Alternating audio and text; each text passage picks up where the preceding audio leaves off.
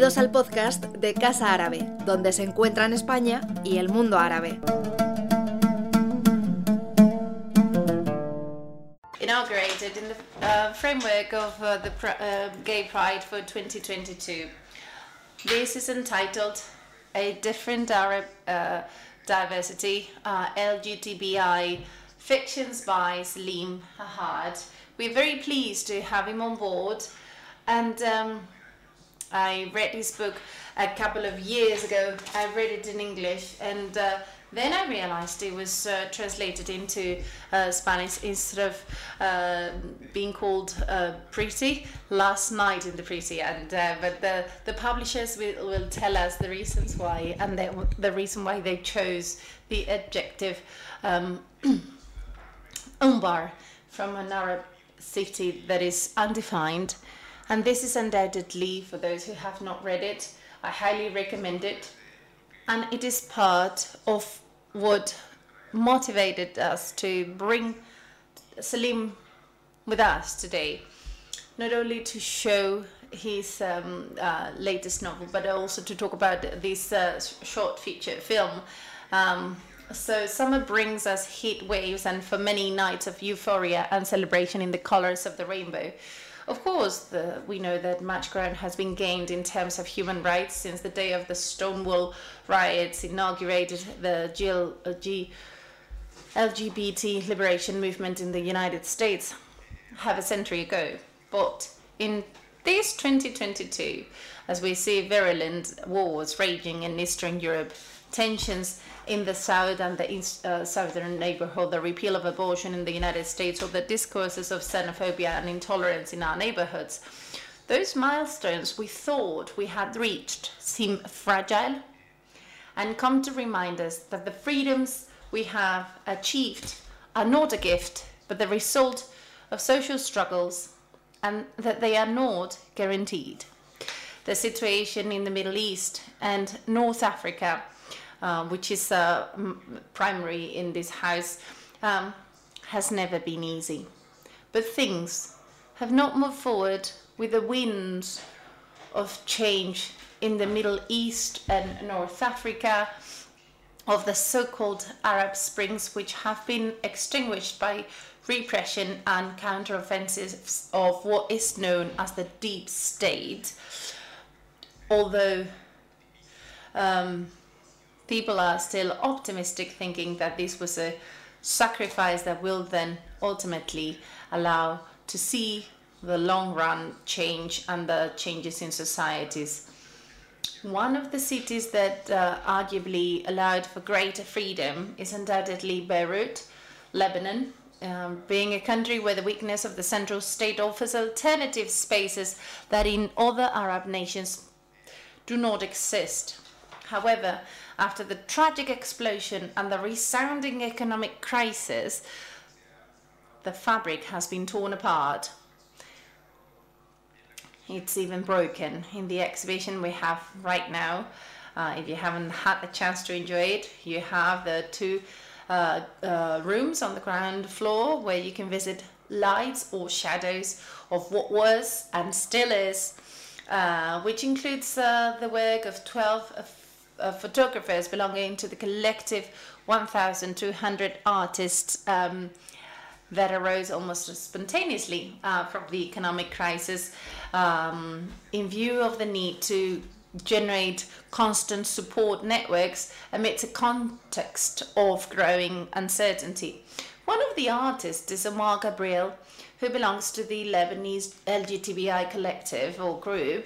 In his work, Four Walls, he refers to the um, security bubble uh, that the queer community in Lebanon has to uh, take a refuge in as their lifestyle does not conform to the expectations of the rest of the city or the society. A few weeks ago, um, the Guardian's website published a documentary entitled The Queer Revolution in the Middle East, starring the band Mashrou' Lila, uh, Layla, um, uh, um, and various other defenders of uh, sexual diversity in the Arab world.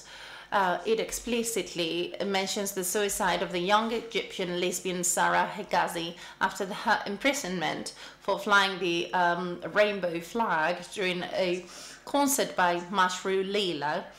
Here in Spain, the vigil of the murder of Samuel Luiz, the young man killed on the 3rd of July 2021 in A Coruña, um, which also paid tribute to so many victims of the LGBTI phobia. So we certainly have a lot to reflect upon. For instance, the condition of the migrant who arrives facing the fear of being in a place that can, uh, where you can be expelled from at any moment. People of diverse sexual orientations and identities um, who are undocumented and they do face a double discrimination that has led to um, critical pride to focus on them this year.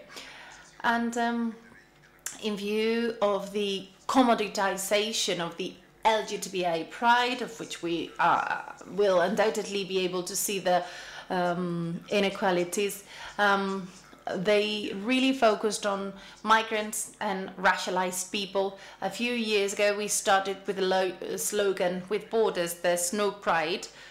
But this year, we wanted to ally ourselves with the uh, new campaign, the Now campaign, uh, and uh, we can uh, take part in the Q&A session. Uh, this is certainly not an act with statistics or bills of law, but it's to make visible, uh, albeit in fiction, the LGBTI lives in the Middle East, both within its borders and in the in fiction. LGBTI lives in the Middle East, uh, uh, um, in Madrid, as well as in London and Lisbon. Um, Casa Árabe these days has eliminated its facade with the colours of diversity and brings you this panel to celebrate Pride 2022. The event will consist of the screening of the short film Marco uh, and a debate on the book by Saleem Haddad last night in the Guapa, published by the um, Welsh publishers with whom we have collaborated for this event. Uh, Jimena González Gómez, Enrique Aparicio uh, will also join us, and I will introduce them after we watch the um, film. Thank you very much for coming, for your support, and uh, see you in 20 minutes. Okay, then. Congratulations. Um, for that short film. Eh, perdón, vamos a, si podéis por ahí pedirle a la, a la compañera. Could you just ask Safata to bring uh, Salim some headsets, please, for simultaneous interpreting? Thank you very much. Um, bueno, eh, voy a. Okay, then. So I'm going to make a, mm, a, brief introduction and introduce you to the people who are accompanying us this, uh, this evening. Saleem Haddad was born in the city of Kuwait from a Iraqi German mother and a Palestinian Lebanese father. And he's worked with uh, Médecins Sans Frontières and other international organizations in Yemen, Syria, and Libya, Lebanon, and Egypt. And his first novel, Last Night in the Guapa, was published in 2016. Over here, please. And he received uh, praise. Do you understand English or Spanish? Okay, you don't need headsets then. So, as I was saying, his first novel, and The Last Night in the Guapa, was published in 2016. And he received quite a lot of praise from uh, reviewers in The New Yorker, The Guardian, and others, and received the Stonewall Award and the Polari First Book Prize in 2017.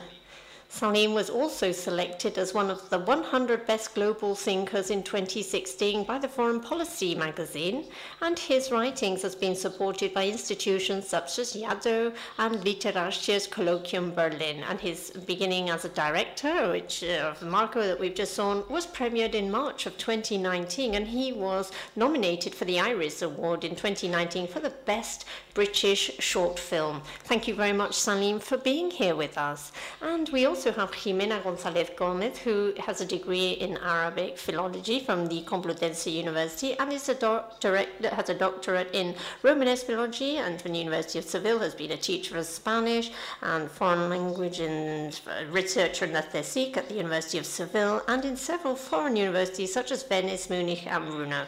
She reads and writes all that she can and currently represents Más Madrid on the uh, local authorities in Chamberí here in Madrid. Thank you, Jimena, for being here with us. And Enrique Aparicio is a freelance cultural journalist and he collaborates with Jazz.es, Pikara Magazine, Cinemania, JMS Pop, all the Cinema Academy magazine, and he uh, was awarded the Saiz Pop Award and a young uh, short story for young people short stories in 2017, and received the prize of Franco Rabel from cinema journalism in in 2020, and as creator together with Beatriz Cepeda of Can I uh, Speak, and he has done a live show. Thank you very much for being here with us this evening, and thank you, as I say, to the Publishing called Egales for helping us to bring together this panel this evening.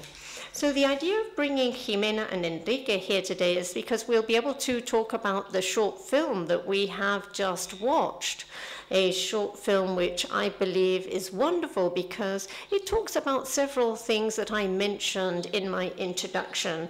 Uh, not only because of that is it wonderful, but more because there are many subjects that are of concern to the um, group, and in some ways we could say in a very subtle manner, such as how to talk about going through Calais, through a detention center for refugees who attempt to reach the UK or even when it was talking about Assyria that disappeared, and to some extent, he's talking about a conflict there that has been going on for many years and that has ruined a country totally and has expelled its LGBT group and uh, the social fabric there. And so I think that I've already spoken perhaps too much, so it would be maybe nice if you could take the floor, all of you, and you could give your first reactions or ask any questions with regards to Saleem's short film. Enrique is more on the side of cinema, and Jimena is more on the part of novels, but you're very welcome to start you, Enrique, if you like. Yes, I think that between both of us, we'll be able to cover both these fields. Uh, can you hear my translation, Saleem? Yes, good. Um, I think that the short film is a wonderful treasure a finding for those of us who aren't very familiar with, about, with the intersection of gay matters, LGBTQ um, plus, and Arabic identity. And I think that the central, the center part of this um, short film lies in the response of Ahmed. Uh, when he says, Why don't you say who you truly are? And he says, Well, because some people become frightened, others you inspire compassion, and others start treating you as something different. You're no longer a person. And so I believe that it is there where we have a lot to learn, those of us who are not familiar with the reality of the Arabic LGBTIQ+, and so it kind of like allows us to explore that intersection in this short film and to bring us closer through teaching this to us, to those of us who have no idea what the situation is.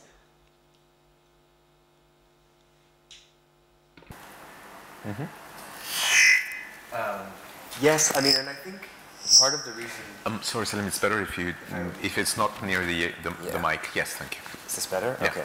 And I think part of the reason that I was what I was interested in exploring in the film um, was this idea of how refugees are, are perceived and the impossibility of being unperceived.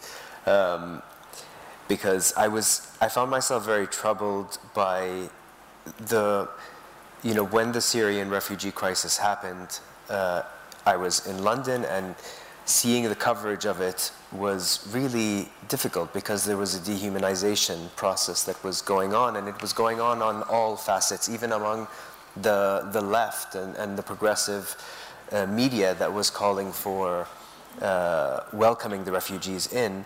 I still felt that there was this kind of um, process of dehumanizing through kind of holding up the refugee as this um, innocent creature that needs support, this helpless, angelic creature that needs support, and, and you know, us as the civilized Europeans will be you know, saving them. And by doing so, we will be saving ourselves. It was this very kind of Christian mythological idea of salvation. And I, when, when I was writing the film, I thought, can I try and remove this gaze? And what happens if I try and remove this gaze and just make it between these two Arab men?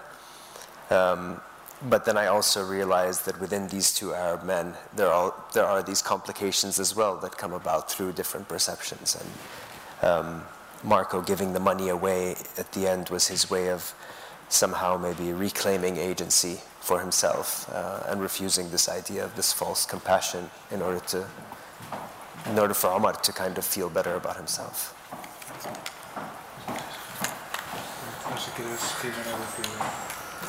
Sí, eh. Should I go now? Yes. Um, well, to begin with, thank you ever so much for having invited me to come here. I'm really pleased.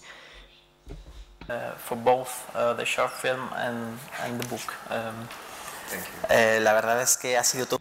To tell you the truth, it has been a true finding, and um, I believe that, as you were saying, the occasion couldn't be more suitable in, in, this pride that we're trying to claim for ourselves and for us to be able to talk about this short film and this novel. And I fully agree with this analysis uh, on Marco in terms of this short film. And in fact, I already saw the short film yesterday, just after finishing the novel. And there was something that made me re- mm, imagine what Omar's character was like, the one who gives him the money. And I thought that maybe he could be the kind of Rasa, the main character in The Last Night in Guapa, who never returned to his country of origin, that it, he gave up that part of his identity in order to be able to live with more freedom. And it seemed to me that it was very interesting because I also believe that in addition to it being having a very powerful discourse and narrative, on the right to be able to live freely where every person needs to live. There's also a very strong narrative and discourse, both in the short film and in the novel that we'll discuss in more depth, uh, on, on the formation of identity in many different aspects uh, identity, sexual identity, national identity, religious identity, cultural identity. And I think that there is that connection, that link between Omar's character and Arasa, who never returned home. I don't know whether you see that as being the case. Um, so you mean uh, Omar as Rasa who never returned home, not Rasa who never returned home? Yes. Okay, yeah. Yeah, I think so. And in fact, uh, I think that there are similarities, and maybe, um, you know, Omar is. Because the ending of Guapa is. of, of Ultima Noche and Guapa is, is left very ambiguous. You don't know what Rasa will decide to do. Will he stay? Will he go? Um, and I think maybe Omar is, Omar is the, the, you know, in some cases cynical, in some cases ambitious. Yes. Uh, depends how you look at it. Um, choice. Um, and I think also Ahmad also has been away for a long time that I think the cynicism has, has grown for him a lot. Um, yeah, and I, I do see those parallels. I didn't think of them until you mentioned them, but I think, I think that's true. Definitely. En, en la formación The formation of the identity of both main characters, both protagonists of the short film, I think that the idea of being having no roots uh, really does lie in both of those vital positions from two opposing perspectives also and that's why there was this final conflict when there's that longing for home, that connection one feels still, still with home, even though life has treated him harshly. The other one feels it's like an attack. One, the one who's in a privileged position in a really expensive flat with a, um, you know, wonderful piano, and he realizes that perhaps he's abandoned and lost more things than the other character, even though in material terms he has a lot more seemingly. But of course, all these matters re with regards to LGBTIQ plus, we those of us in our generation, you know, aren't really fam so familiar with TikTok and other such things, and we've had to uh, form our, our identity and become adults on many occasions by fleeing by fleeing. That's the term. We've had to flee from our homes and our families. We've had to flee from the system that has forced us to remain on alert at all times. And I don't know to what extent the Arab environment where this feeling of being rootless, uh, this, especially for refugees, overlaps with the complete feeling of having no roots because you've had to flee from your home for economic reasons because of international conflicts and wars. So I don't know how one can manage so many things happening at the same time. And I don't know what room that leaves then for us. Yeah, I mean, I think, I think the decision to flee or the decision to leave home is, it's not a straightforward one, I think, in terms of saying I've left because of my sexuality or I've, you know, I think there's, there are so many different reasons, especially from those, for those of us from the Middle East and those of us who are queer and from the Middle East. My decision to leave the Middle East 15 years ago now was um, was very complicated, and my sexuality was one element of it, but it wasn't the only element. There were so many other political and economic reasons. There was class-based reasons. Um, I was in Jordan at the time, and I left partly because, um, you know, I'm originally Palestinian, and so, you know, and I'm not from like a big, powerful Palestinian family, and I knew that no matter how much I try and achieve, um, my family background and the fact that I'm Palestinian will always stop me from getting what I feel I deserve because I, I work hard and I'm good at what I do. Uh, and that was the primary decision for me to leave. My sexuality was one of them, but I think it was, you know, it's, it's this compl complicated um, configuration of reasons. And at least in this film, I think there's, there's ambiguity about why Omar left. We, we don't really know. Um, we, I mean, did he leave because of his sexuality? Did he leave for economic reasons because he's from Lebanon and the economic situation isn't great? I wouldn't think so given his, where he lives at the moment. Um, did he leave because he has a troubled relationship with his family, which we kind of understood? I wanted to leave this ambiguity open because I think it's, the reasons people leave are also very complicated. Um, mm -hmm.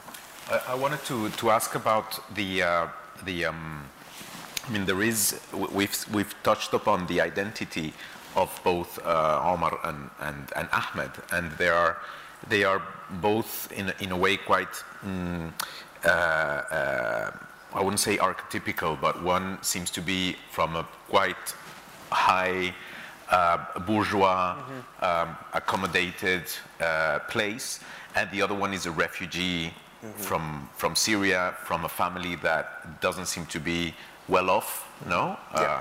uh, and there is a clear distinction between these these two very different. Uh, they come from very different uh, families somehow, mm -hmm. and yet they share, uh, as uh, Enrique was saying, the same uprooting. Exactly. But they face it differently as well. Mm -hmm. There, there is, I mean, there's these nuances that I think you wanted to convey also in showing how maybe, well, whereas these two men share the same sexual orientation, uh, they definitely do not share the same uh, paths and uh, uh interests mm. and mm-hmm. sensibilities mm -hmm. as well. No, it's, it's in a way trying to show that there is diversity within you know, even you, you if you are a, a, a, gay man from the Middle East or a queer man from the Middle East, you you will be very likely extremely different from this. Mm-hmm. You know, although we think that Lebanon and Syria are pretty much the same. If mm. you want to compare countries in the Middle East, they're probably the most you know the cousins that are most likely mm. or like each other yeah. so was this something that you wanted to in a way portray and insist uh, through this film definitely i don't think i was consciously trying to do it but i think subconsciously yes um, I, uh, I mean, for me, I think the, the finding home in language and finding intimacy in, in, in discovering that someone speaks the same language as you was something that I felt was very important for the film. Um, the idea for the film came from a number of different uh, places, but one of the things, one of the experiences that it came from was I was in I was in London where where I was living until five years ago, and um, I was just coming out of a restaurant with a friend, and there was. Um, there was a homeless person who came up and started asking for money in English. I don't look Arab, so people don't know that I'm Arab. Um, but I knew from his accent he was speaking in English, and I knew that he was from the Middle East because I could just tell. Um, and I thought to myself, should I tell him that I'm also Arab? And then I decided to just start speaking in Arabic, and his reaction was really, he was very shocked, and then he was very happy, and he felt, he, he was saying, you know, he just felt like it was very serendipitous that, you know, he approached me and I ended up be, being an Arab, and um, and he told me his story, and his story is the story of um, he's not a sex worker, but the background and that he had to leave and Calais and all of this stuff is the story of Ahmed. Um, and we were talking for a while, and then I realized I didn't know what like I didn't know what he was expecting of me. I had been in London for 12 years at that point. Did you live in a flat like that? No, no. I definitely did not.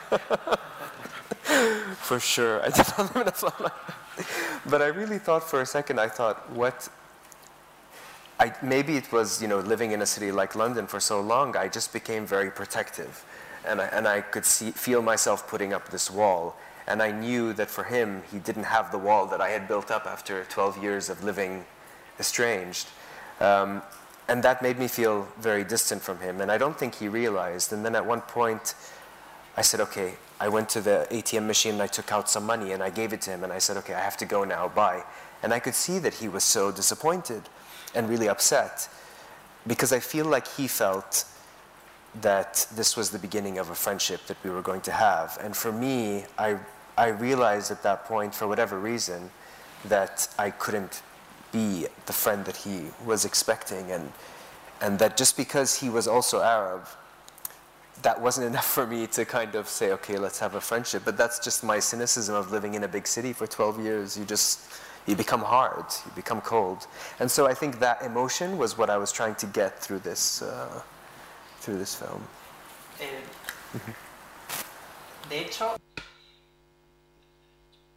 In fact, I wanted to ask you because there is a moment in the short film, there are a couple of minutes even, when both characters we see through both the characters that, that they could have worked. There could have been something that could have worked between them. We see where, though, that magic suddenly disappears. But we saw the magic, we saw the connection through the language, the, the, the, uh, music, and the food, and the family memories. We see the complicity between them, and we see how that suddenly breaks.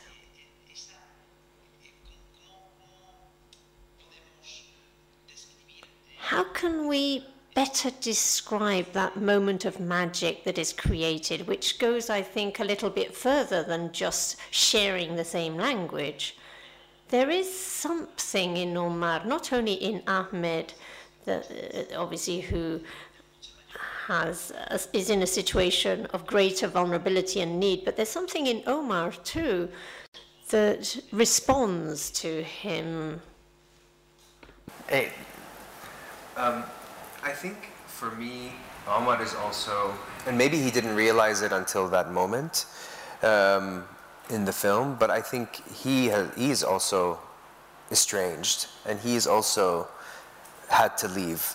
And I think he is he easily could kind of forget about it for, for a while, but I think they recognize that in each other, this idea of being far from home and being very lonely because of it.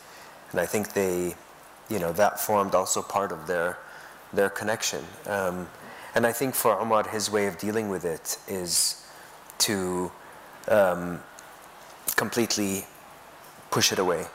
Um, whereas for Ahmed, at least at that point in his journey, he, um, he still wants to remember home and he still wants to, you know, feel nostalgic. And for Omar, he couldn't, he couldn't do that to himself because it would open up mm-hmm. the doors that he had closed.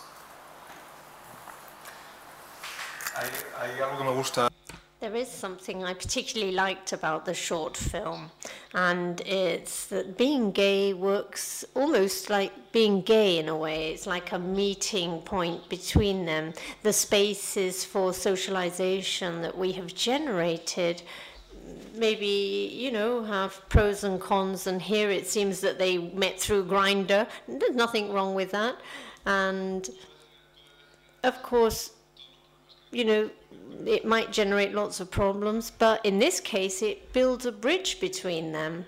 It generates a bridge, and uh, heterosexuals don't have that bridge necessarily. And so, in the end, there's a shared language too, or not necessarily a, it's a language that they recognize and it's brought them together to coincide in the same point. point and for Ahmed it, you know brightens his face when he suddenly realizes that there's that possible bridge between him and the other person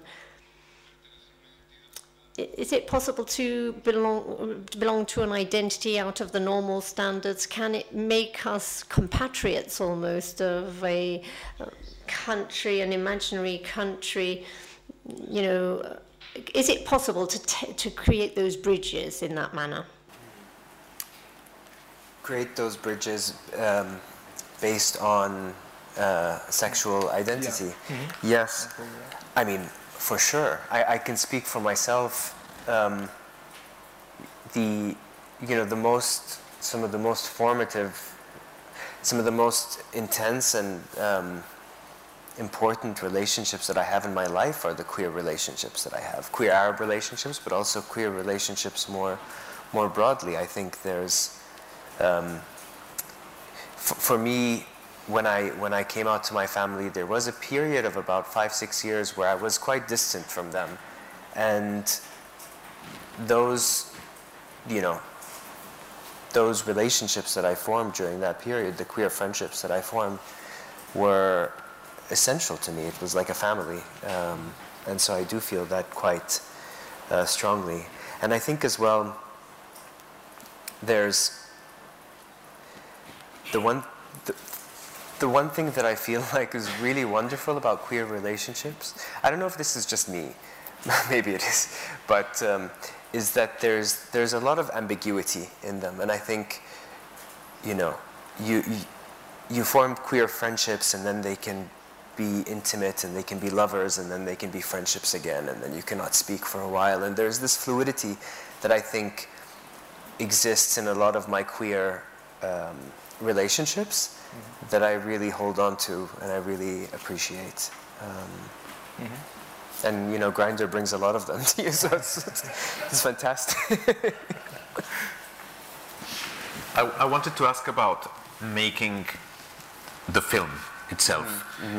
Um, I think for those who are not very familiar with the with the Arab world, shooting um, films with certain specific subjects mm. is is either very dangerous or impossible. Mm. Mm. So mm, from getting the money, I know you know making a, a movie is complicated. It's expensive, uh, but also you need to find the actors, mm. and you know, I know that there is a number of actors who are very professional and who would do any role. Mm. But how, how was it to try and cast for Omar and Ahmed? Was it very complicated? I know it was shot in London, yeah, so that helps a lot. London, Yeah, it was really uh, so. For the Omar character, it kind of was. It just we found the actor very quickly. Um, he auditioned, and immediately, as soon as he auditioned, we knew this was the guy that we that we wanted. Um, but for Ahmed, it was very difficult. Um, there were some amazing uh, Syrian actors that I really wanted, but they were living in the EU, and it was impossible to get them visas to London, to the UK. I even was arguing with the producer because I really I, I asked him, "Is there any way we can move and just film in Berlin?" Um, but there was it was not possible. Um, so that was hard. And then um, there was one actor that was really, uh, of course, some actors did not want to do a gay kiss or did not want to be associated with being gay, but you know they wouldn't, they didn't really audition anyway, so it wasn't that we didn't see them. Um, there were those who auditioned, and then after they were really great for for the role, and then.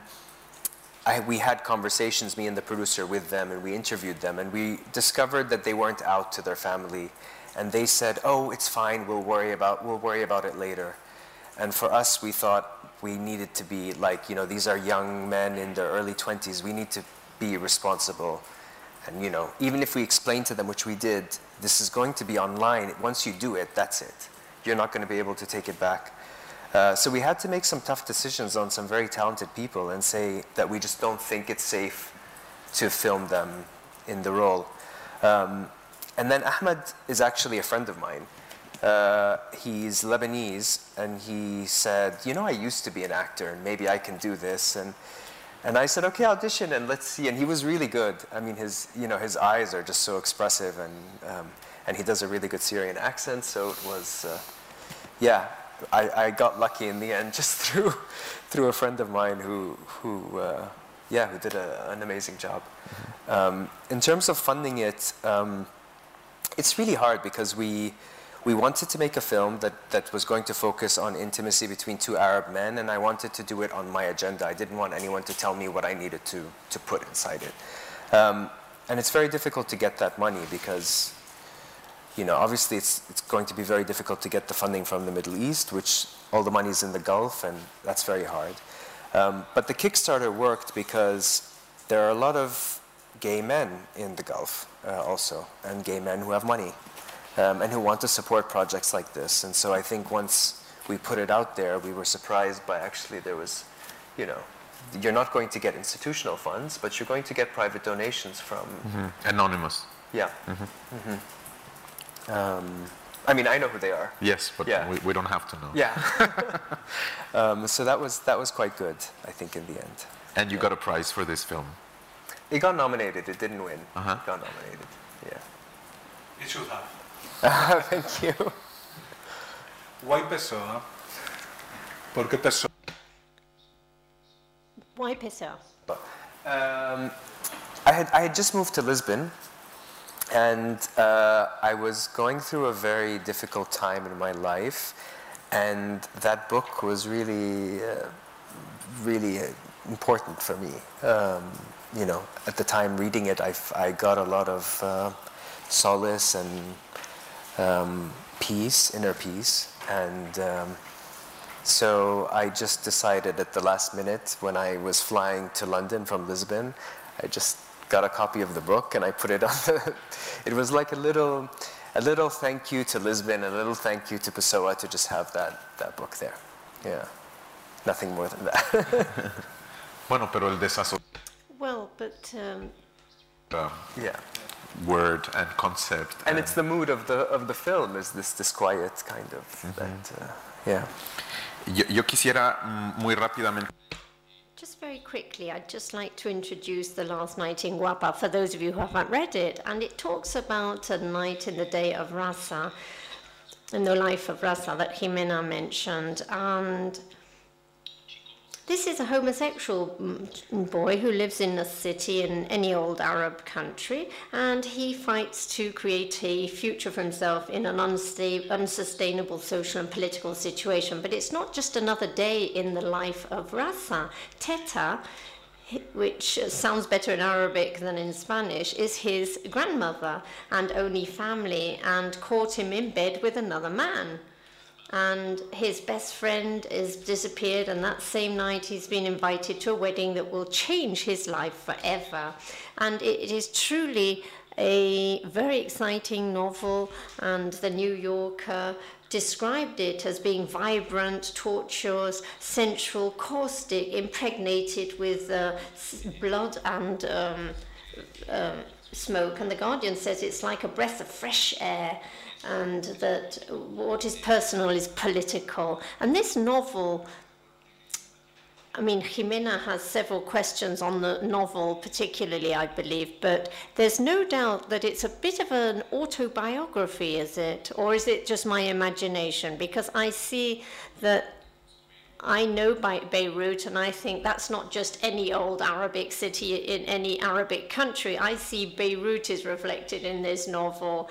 And after reading your CV, and I've seen you've worked with for Médecins Sans Frontières, and Rasa uh, works as a fixer and a translator and an intermediary, and this is very common in the Middle Eastern countries and helps NGOs or journalists who go to for short uh, periods of time. And that night, there's uh, you know a whole lot of things and emotions in the Guapa, which is a fascinating place, like uh, where anything could have happened almost. And is there anything that's happened to you, Sadid, similar to this?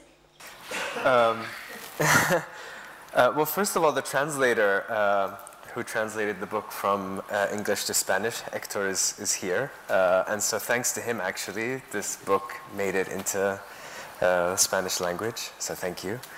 Um, yeah, uh, is it autobiographical? Uh, I mean, no and yes. Um, emotionally, it's autobiographical. Um, the feelings that, that Rasa goes through um, are feelings that I went through. Um, in terms of, you know, trying to come to terms with his sexuality, uh, in terms of coming to terms with his Arabness when he's in North America.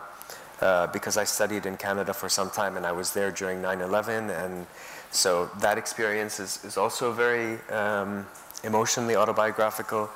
Um, the grandmother character is based very much on my own grandmother. Uh, and, you know. She didn't discover you Okay, you don't need to say that. No, no, no. um, um, but I mean, so yeah, there's, there's, there's parts that are autobiographical and there's parts that are really not autobiographical. um, and, and the relationship is kind of inspired by a relationship that I had, um, for sure. Um, although the, the guy in real life is a much nicer person than, than Taymour, I think. Um, but uh, yeah, so there's a lot that's kind of autobiographical. That even though I wasn't intending to write anything that was autobiographical, um, kind of ended up that way. Mm-hmm. Um, and the city, um, initially, so I didn't grow up in Beirut actually. I grew up um, in Kuwait and Cyprus and Amman. But we used to go to Beirut every summer because that's where we spent the summer. Um, and when I was writing, I was trying to decide where to situate the, the city. And every time I would decide on a place, I would stop being able to write. And I, and I think there's lots of reasons for that. And in the end, I just decided, let me just not name the country and the city. And then just it gave me so much freedom. Mm-hmm. And I had so much fun um, taking aspects of mm. different cities across the Middle East and, and using them. And I was traveling a lot as well. Uh, it was during the Arab Spring that I was writing this, and so I was traveling to all these different cities um, and picking different stuff. And I would like be in a room with activists, and someone would say something, and I would like write it down and put it in, in a, as a dialogue that someone would say. So it was it was a really fun process writing the book. Um, and it was very freeing to actually decide not to not to make it anthropological that I was going to say okay this is set in Amman and I'm going to reveal to you exactly what the queer scene is like in Amman. I didn't want to do that. Mm-hmm. um, yeah. Bueno una pequeña pausa para just a short break. Um, no, it's just to say that the book, uh, The Last Night in Guapa, is available here at the um, bookshop in Casa Árabe, just in case you wish to buy it. It's the ideal opportunity to do so because Saleem can sign the book for you when you leave. And again, thank you to the Egales Publishing House for ensuring that this book is present here in uh, the publishing world in Spanish and that it can be read thanks to Hector. Thank you to, for translating it. And I just want to mention to you that if you want to think about any questions you might have, even people who are connected via streaming and are online, you can ask your questions on the chat and we can then ask Saleem the questions before the session finishes. Jimena, you have the floor. From reading this novel, we can clearly see the truth that lies in the emotional story of the protagonist because it's a novel that's so very honest that sometimes you find embar- it's embarrassing almost the brutal honesty that it conveys with which the protagonist tells you uh, about such important things about the development of his identity at the end of the day. Because, as we said before, I think that I'd be a bit angry to have to summarize the book as just being the story of a queer in an Arab country because there are so very many subjects that are interlinked, interconnected in this novel that it would be a very unjust simplification to describe it as such. It is the story of a queer man in an Arab country, but it is also part of the history of or a, a, part of a historic moment and a cultural transformation, and it's an analysis that is really a true analysis of the identity that we spoke about before individual identity, but also a national identity and a cultural identity. One of the things that well, I had lots of questions actually about the novel, and I think we could talk about a lot of subjects basing ourselves on the reading of this novel. But one of the subjects uh, that drew my attention in particular is that throughout the novel, and this is something that I think is then developed, especially as from the second part of the novel onwards, there's a similarity, there's a parallelism between fear, the fear that the protagonist feels of them noticing that he's queer or that he's homosexual or gay, or fear about being expelled from his environment because of his uh, homosexual tendency, and his fear of also seeming to be Western within an Arab society. And this is developed particularly as from his stay in the United States and his return afterwards. And so there is, in that fleeing from this uh, not wanting to be related as being queer and also not wanting to appear Western, westernized, it's kind of like there's a negative parallelism between the Arabic nature or the Arab nature and the masculinity too. And because at the end of the day, these are, they, they become a single point that uh, is manifested for the protagonist, obviously, this is always from the point of view of the protagonist, from the perspective of the protagonist. And I don't know if that's a, just a perception, uh, whether, and whether you share that idea on, in terms of how the protagonist sees both masculinity and the Arabic nature of things, and that fear he feels of you know, he's fleeing always from being seen as queer or as also being very westernized. Yeah, uh, I mean, this is, yeah, it's very interesting. uh, and thank you so much. That's, you know, what, what you said is very kind.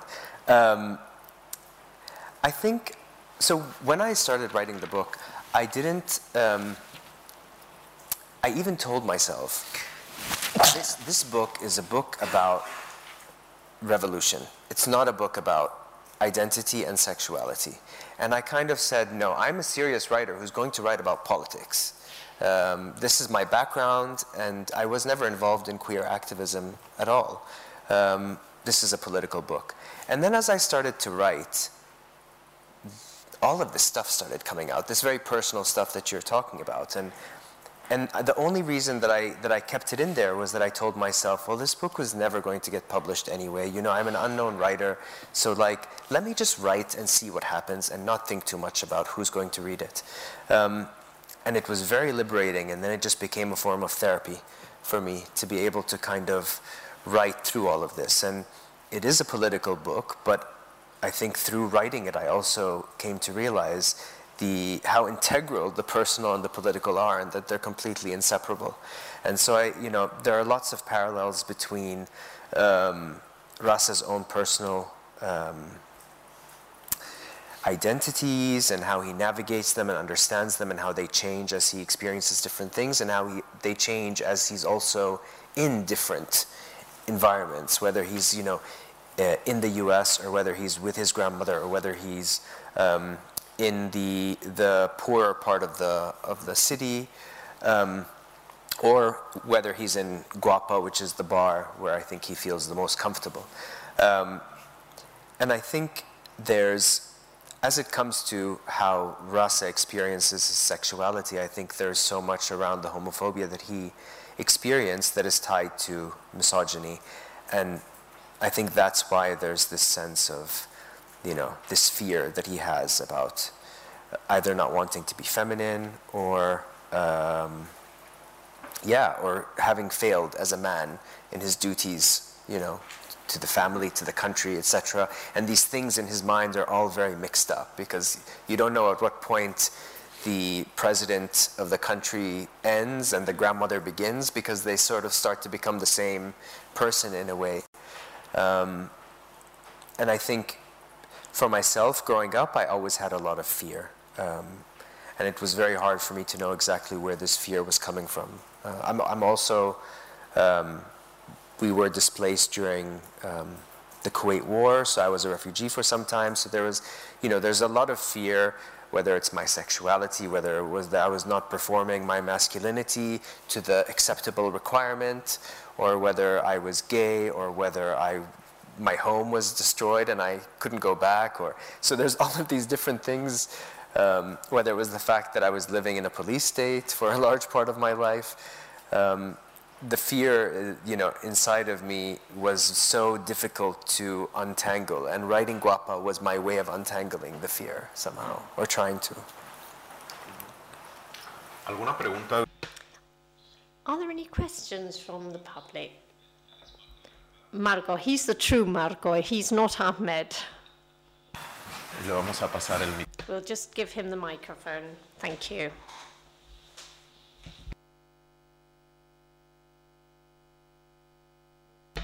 Thank you for being here, and thank you for your movie. Congratulations.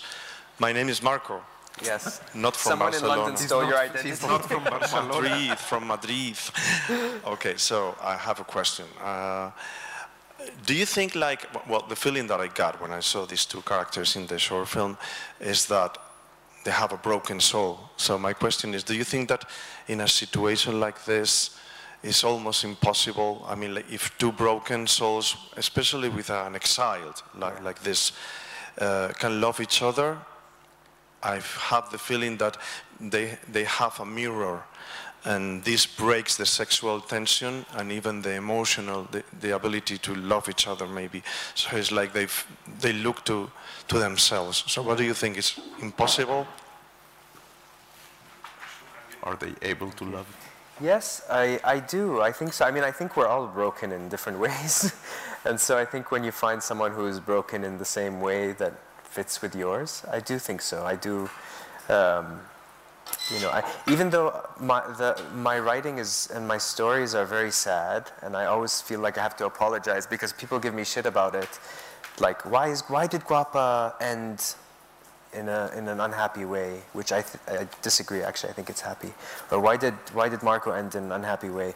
Even though, like, I write with a lot of sadness, I, I'm quite an optimistic person, and I, and so I do believe that you know two broken souls can can find love. In Yeah. Spanish we say siempre hay un roto para un descosido. We always say that there's always a ripped piece of uh, material to be sewn up. A ver, um, Douglas, help me out with this. Uh, roto is a bro- broken, and descosido is uh, when it's unsewn, right? I don't know if our friends can Is- oh, try this, but there's always It's an expression that says there's always something that's ripped that needs sewing up. broken souls can probably. O cada católica tiene su tapamerica. Eso es, eso es todavía más difícil. That's even more difficult to translate, unfortunately. Any further questions from the public? Yes. Oh, sorry, I didn't see there was somebody in the public.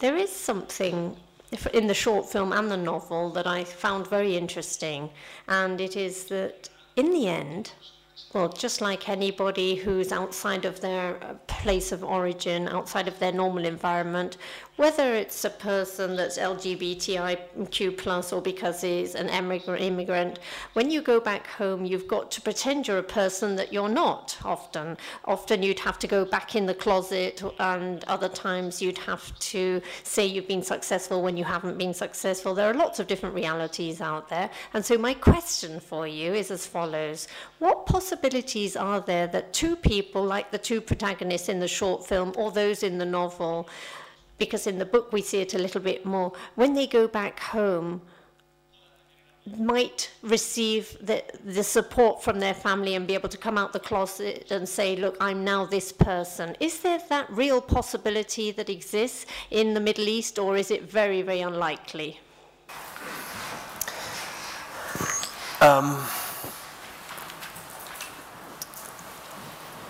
It's a Tough question.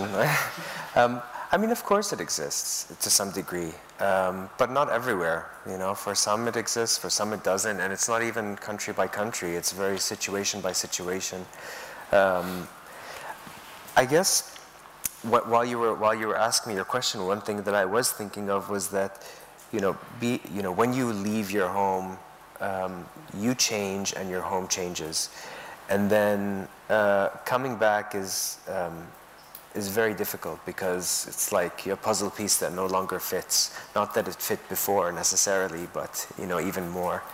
Um, and I think that that's probably a really hard part. And I think that that you know sexuality is only plays one part in this. I think there's lots of other things that that changes in you when you leave. Um, and you know now that I've been away for 15 years, even though I go back every year, uh, at least once, usually twice. where? Sorry.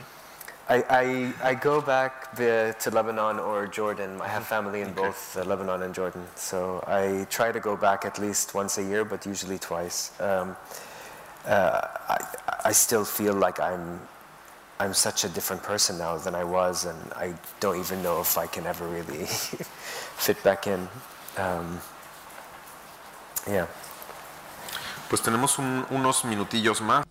Well, we have a couple more minutes, seven minutes left. Are there any further questions, Jimena, from you? Yes, and also, to know what has the reaction been to both your works, mainly in the Arab world. Uh, I, I know that people very often lack role models, and uh, I, I mentioned that uh, documentary on, on The Guardian, Yeah. where people feel very drawn to a band like Mashrou' Leila, who was who actually ends In the uh, book also. Huh? In In the the book, book. as well. I Yeah. cannot remember, but in, in the movie you can hear the voice is so distinctive Mm. that voice. And for many people, queer people in the Arab world, uh, Hamed and Mashrou' Leila were, mm, you know, somehow the the place where they could Yeah. relate musically, but I with their in their identity. Mm-hmm. So I'm sure you have gotten a lot of reactions Mm. to both your book and your um, Mm. your short film. What? How have they been? Mostly Mm. encouraging, or have you saved someone's life with your book? I, I mean, I don't know. if I have. um, the, the book has been very encouraging, the feedback. Um, I mean, I was not expecting it when I was writing the book. I was really, I didn't, I thought that my, you know, I thought that the story would, wouldn't resonate with, with as many people as it did. And, uh, and what's been really amazing is um, that I feel like it's, the book has kind of helped to form a bit of a community. And I kind of see myself as a bit of a lighthouse because I have the privilege to be out and, and visible, which is a privilege that not everyone has. Um, and there are some people who have the privilege and don't use it. But for me, it was important to be visible and I kind of see, yeah, I see a real positive benefit to that um, for people who don't have, who aren't able to be out. Um, so I know that the book has helped people. I wish it would be translated into Arabic because I feel like uh-huh. it would get a much wider audience, but um, for a number of different reasons, both related to the subject matter but also to the current state of publishing in the Arab world, that has not been possible. Um, the film has been interesting because we made a decision to put it on YouTube, um, and because it's in Arabic, it's got um, a huge viewership, much more than the than the book, obviously, but people watch more than they read, um, and it's been very interesting because that that I think got a lot more viewers in the Middle East who might not have heard about my book and it's, it's interesting to go through the comments. Sometimes, you know, you get some really positive stuff, um, and you get really negative stuff as well, obviously. Um, what's, what's been interesting for me is to just distance my work from the idea that it has to represent something or someone. I think I really struggle with that, and I think that it's, it's not a good situation for a writer to be in, is to be seen as a representation or representative of a community. Um, and it's something that I always try and push back on. So I'm, you know, I'm a writer and I'm gay and I'm Arab and I write about these issues, but I'm, I don't speak or represent on behalf of anyone, and, and my work shouldn't represent, is, is not seen to represent people. I remember there was someone who, who told me, um, you've put, like by, through Marco, you've put, you've, you've put such a bad image for Syrian refugees because everyone will think that they're sex workers now. But that, if that's how you're going to read a film, then, then, then you shouldn't be reading, you shouldn't be watching uh, fiction. You know, watch a documentary. Um, this, is, this is different. And so it's something that I have to always be careful about. But the more stuff that's, that's out there, and I feel like there's much more than when, when the book was published around queer Arab um, writing and, and film, um, that makes my job so much easier because, you know, there are other people who who do great stuff as well, so it's good. Jimena? Eh, there is something that I really liked, and we were mentioning this uh, about all those crossed identities. And you don't really need to be responsible for being the representative. And there's this claim that the protagonist makes too in the novel, and that is the right to contradiction. And I think it's particularly interesting in uh, this uh, difficult crusade of identities and problems. And there is a scene in particular, which is one of the scenes that I most liked in the novel. It's a scene at the beginning of the book, so it's not really a spoiler it's in the first section of the book when the protagonist, uh, when he, he's acting as an interpreter for a journalist, uh, is with a revolutionary leader in the city, and well, one of the Islamist uh, leaders, and this leader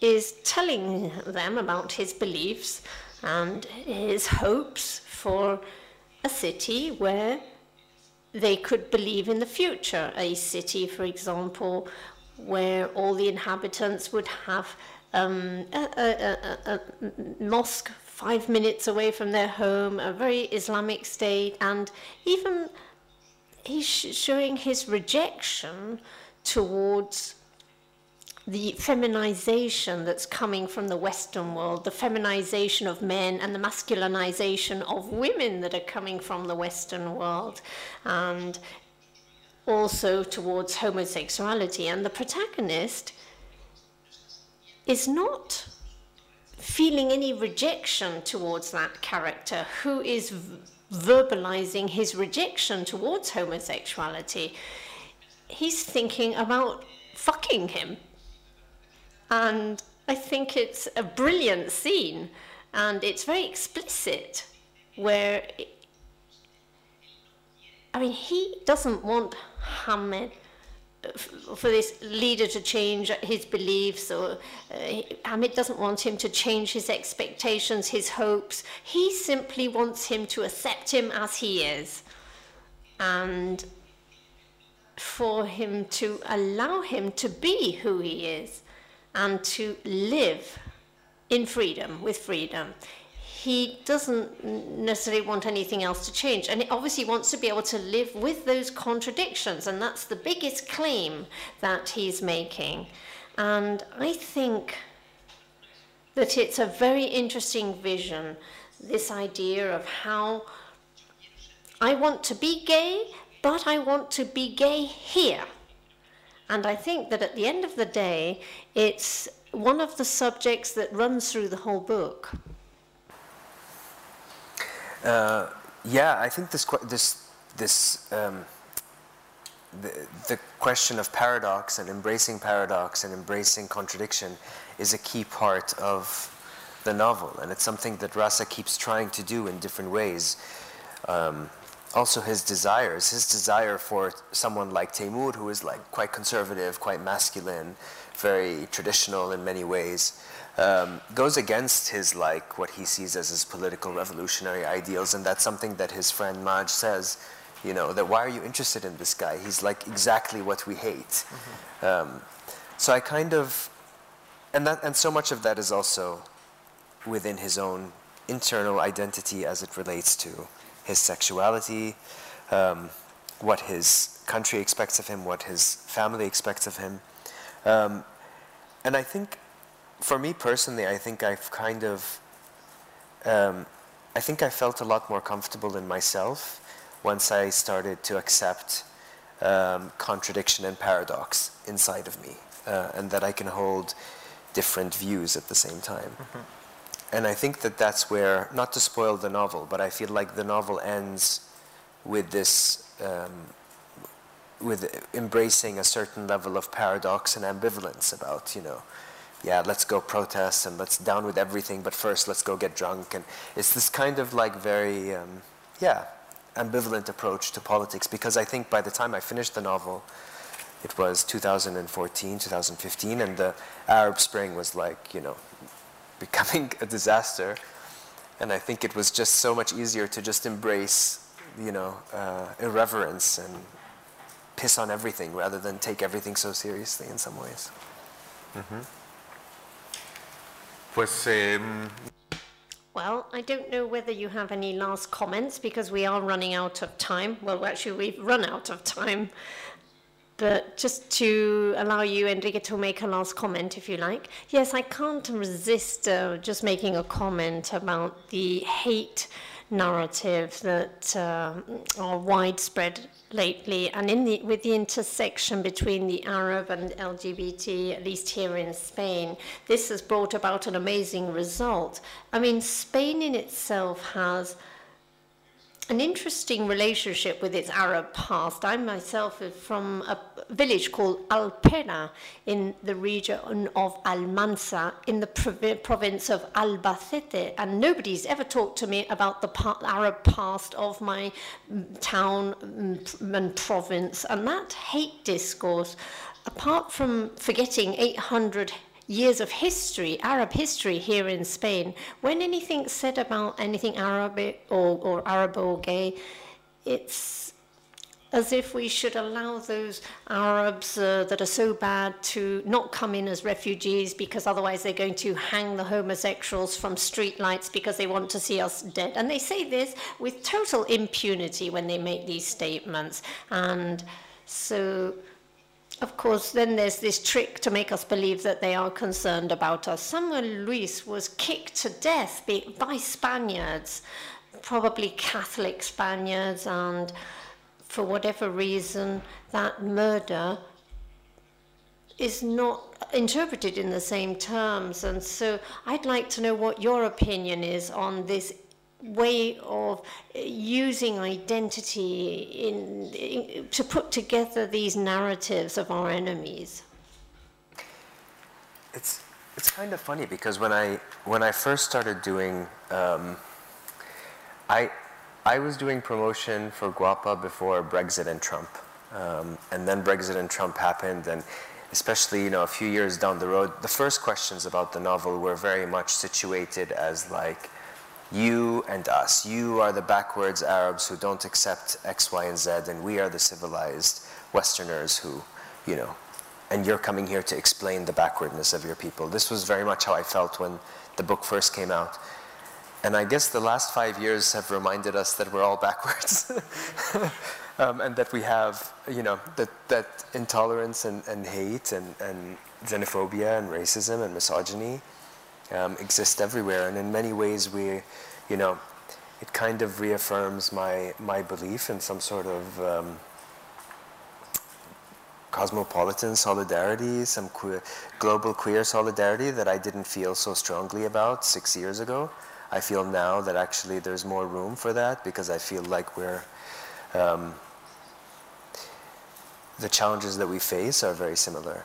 Um, they take different forms, but they're ultimately the same. Um, you know, the the overturning of Roe versus Wade last week um, happened um, around the same time that Pride, the Pride weekend in Lisbon was happening. And the night before, I was having dinner with a Portuguese friend, and he said, I don't think I'm going to go to Pride. I don't think we need Pride anymore in Lisbon.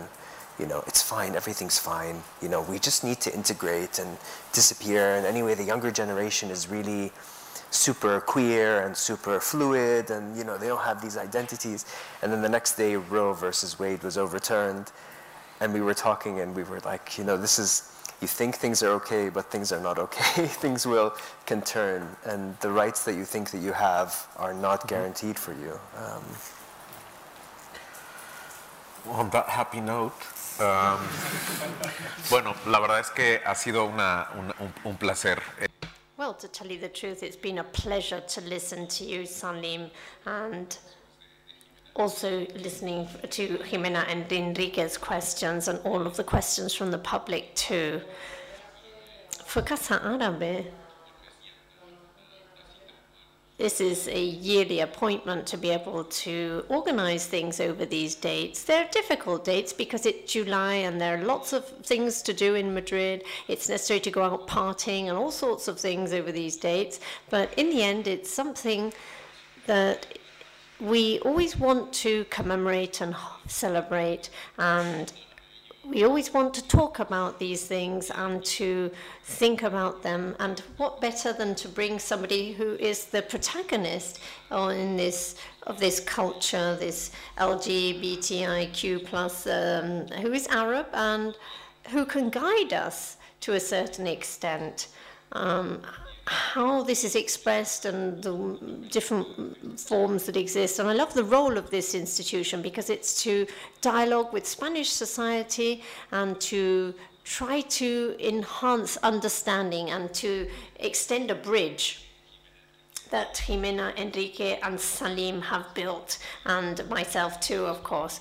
And hopefully, we've been able to have this conversation and share this with all of you. The video will be available if you'd like to distribute it uh, freely between in English or in the, and in Spanish. In English, the English version of the short film is available. We've subtitled it in Spanish, what you saw today, and it will be on our website.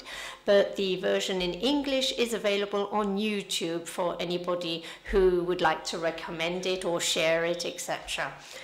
So, without further ado, I'd like to invite you to follow us on the social media and to purchase the book, The Last Night in the Guapa. And I don't know if there's any bar in Lisbon called Guapa that we could maybe go to soon. That would be a nice idea. Anyhow, thank you very much and see you soon. Shukran.